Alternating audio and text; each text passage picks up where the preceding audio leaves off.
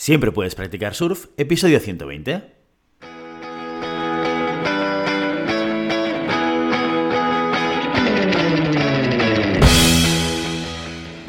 Bienvenido y bienvenida a Siempre puedes practicar surf, el podcast diario sobre recursos humanos.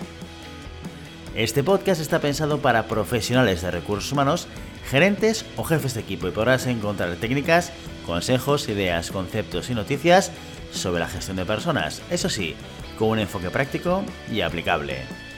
Hoy episodio 120 del jueves 11 de noviembre del 2021, programa dedicado a lo monográfico del mes en el que explicamos de forma muy concreta y concisa conceptos relacionados con recursos humanos.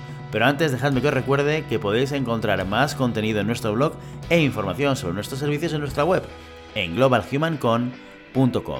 Desde allí os podréis apuntar a nuestra newsletter para no perderos nuestros webinars, streamings y todo el contenido y actividades que organizamos desde la consultoría Global Human Consultants.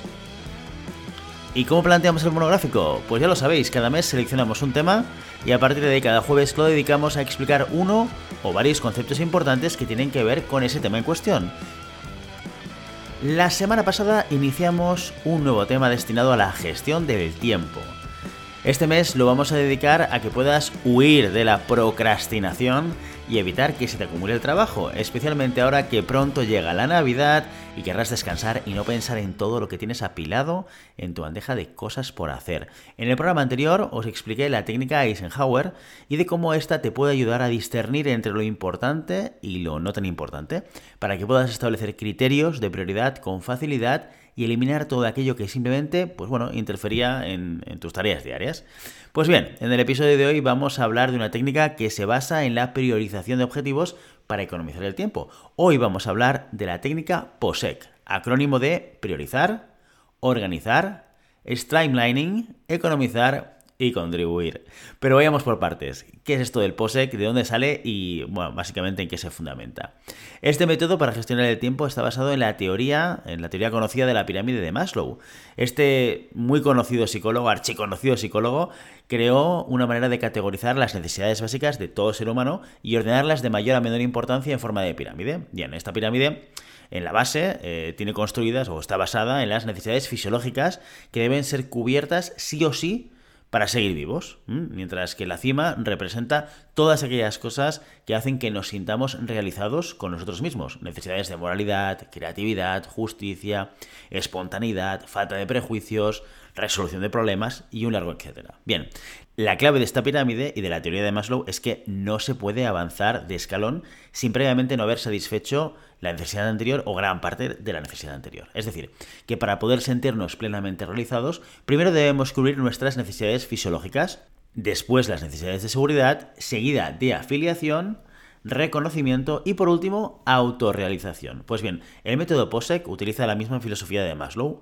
Primero se debe sentar las bases de la pirámide e ir avanzando de una en una de las tareas hasta realizar nuestra contribución final. Bien, una de las grandes bazas de esta metodología es que no se centra única y exclusivamente en tareas concretas o en cómo organizar una jornada de trabajo. El método POSEC va un poquito más allá y pretende ser un modo de vida, una manera de vivir la vida sabiendo cuáles son las cosas importantes, en qué tenemos que centrarnos y de qué manera queremos contribuir al mundo. Bueno, no está mal, ¿eh?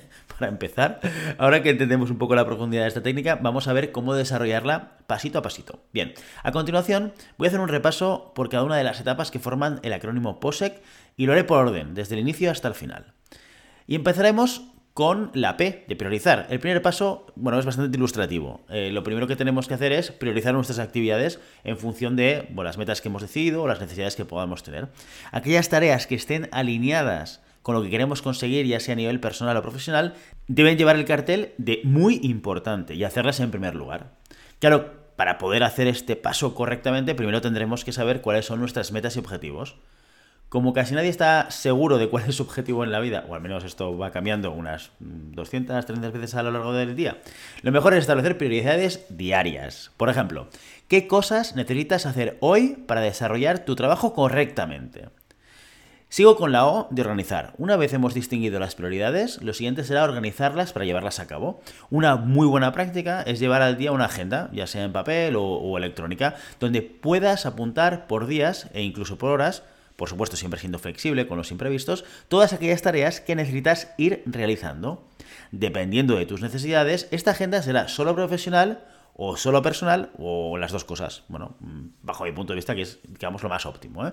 En cualquier caso, tener organizados tus días, sabiendo qué tienes que hacer por orden de prioridad, es una manera de asegurarte que tus planes tendrán éxito, o al menos, bueno, lograrás completarlos. ¿Cómo hacer esta organización? Lo vemos en las siguientes tres etapas. La tercera fase corresponde a la S de streamlining. Esta palabra tan raruna en castellano eh, significa racionalización. ¿Qué quiere decir esto? Bueno, pues que existe un momento en todas nuestras vidas que debemos hacer cosas que no nos gustan, cosas tediosas, desagradables, tristes, odiosas, aburridas. Bueno, ya, ya me entiendes. Pero por mucho que nos dé toda la pereza eh, del mundo, hay que hacerlas. Esa es la racionalización. Pensar en que sé que esto no me gusta nada, pero tengo que hacerlo. En general, esta parte corresponde a cosas de trabajo que solemos alargar y que en realidad no deberíamos posponer. Redacción de informes, trabajos aburridos de la universidad, organizar el garaje.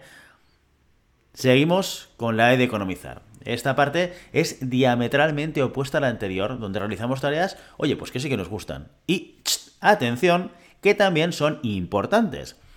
Esta fase está relacionada con las actividades de nuestro trabajo que sí que nos gusta hacer, nuestros hobbies, nuestra familia y un largo etcétera de cosas. Por último, está la C de contribución, y en este apartado vamos a destacar aquellas acciones que añaden valor a nuestros quehaceres y que, bueno, de alguna manera, pues representan nuestro compromiso con la sociedad, con el mundo, etcétera. ¿Tiene algo que ver con hacer donativos a ONGs? Pues aunque eso está muy bien, mm, y te animo a que apoyes las buenas causas, la sede de contribución está más enfocada al tiempo que pasamos con nuestras amistades. Porque pasarlo bien con los nuestros es una manera de aportar valor emocional a las relaciones interpersonales, contribuyendo a su bienestar y felicidad. Y por supuesto, oye, también a nuestra propia. ¿eh? Así que, a grandes rasgos, lo que el método POSEC propone es que tengamos claro que tenemos que hacer y realizar las actividades de menos agradable a más apetecible, obteniendo un balance adecuado entre la vida laboral y la vida personal, que nos aporte bienestar. Recuerda, el tiempo es la cosa más valiosa que una persona puede gastar. Y todo en esta vida requiere tiempo. La semana que viene te traeré otro método para ayudarte a no malgastarlo. Y ya sabes, no puedes detener las olas pero siempre puedes practicar surf. Y hasta aquí nuestro episodio de hoy. Como siempre, queremos invitaros a que os pongáis en contacto con nosotros, nos deis vuestra opinión y nos sugeráis si tenéis algún tema o alguna pregunta concreta. Lo podéis hacer a través de la página de contacto en globalhumancom.com barra contáctanos o a través de las redes sociales. Estamos en Facebook, Instagram, Twitter y LinkedIn. Y si el contenido de este podcast te gusta, no te olvides suscribirte, darnos 5 estrellas en iTunes y me gusta tanto en iVoox como en Spotify. Igualmente recuerda que puedes encontrar más contenidos, noticias y recursos en nuestra web, en globalhumancon.com. Muchas gracias por todo, por tu tiempo, por tu atención y por tu interés en estos temas sobre gestión de personas. Nos escuchamos mañana viernes con el programa sobre preguntas y respuestas. Hasta entonces, feliz día.